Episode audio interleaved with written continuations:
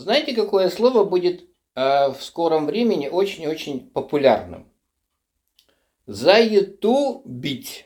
Заютубить. Сейчас говорят загуглить, когда ты что-то ищешь на просторах интернета, да? А через некоторое время будут очень много людей говорить за ютубе. Почему? Потому что YouTube смотреть проще, быстрее и интереснее.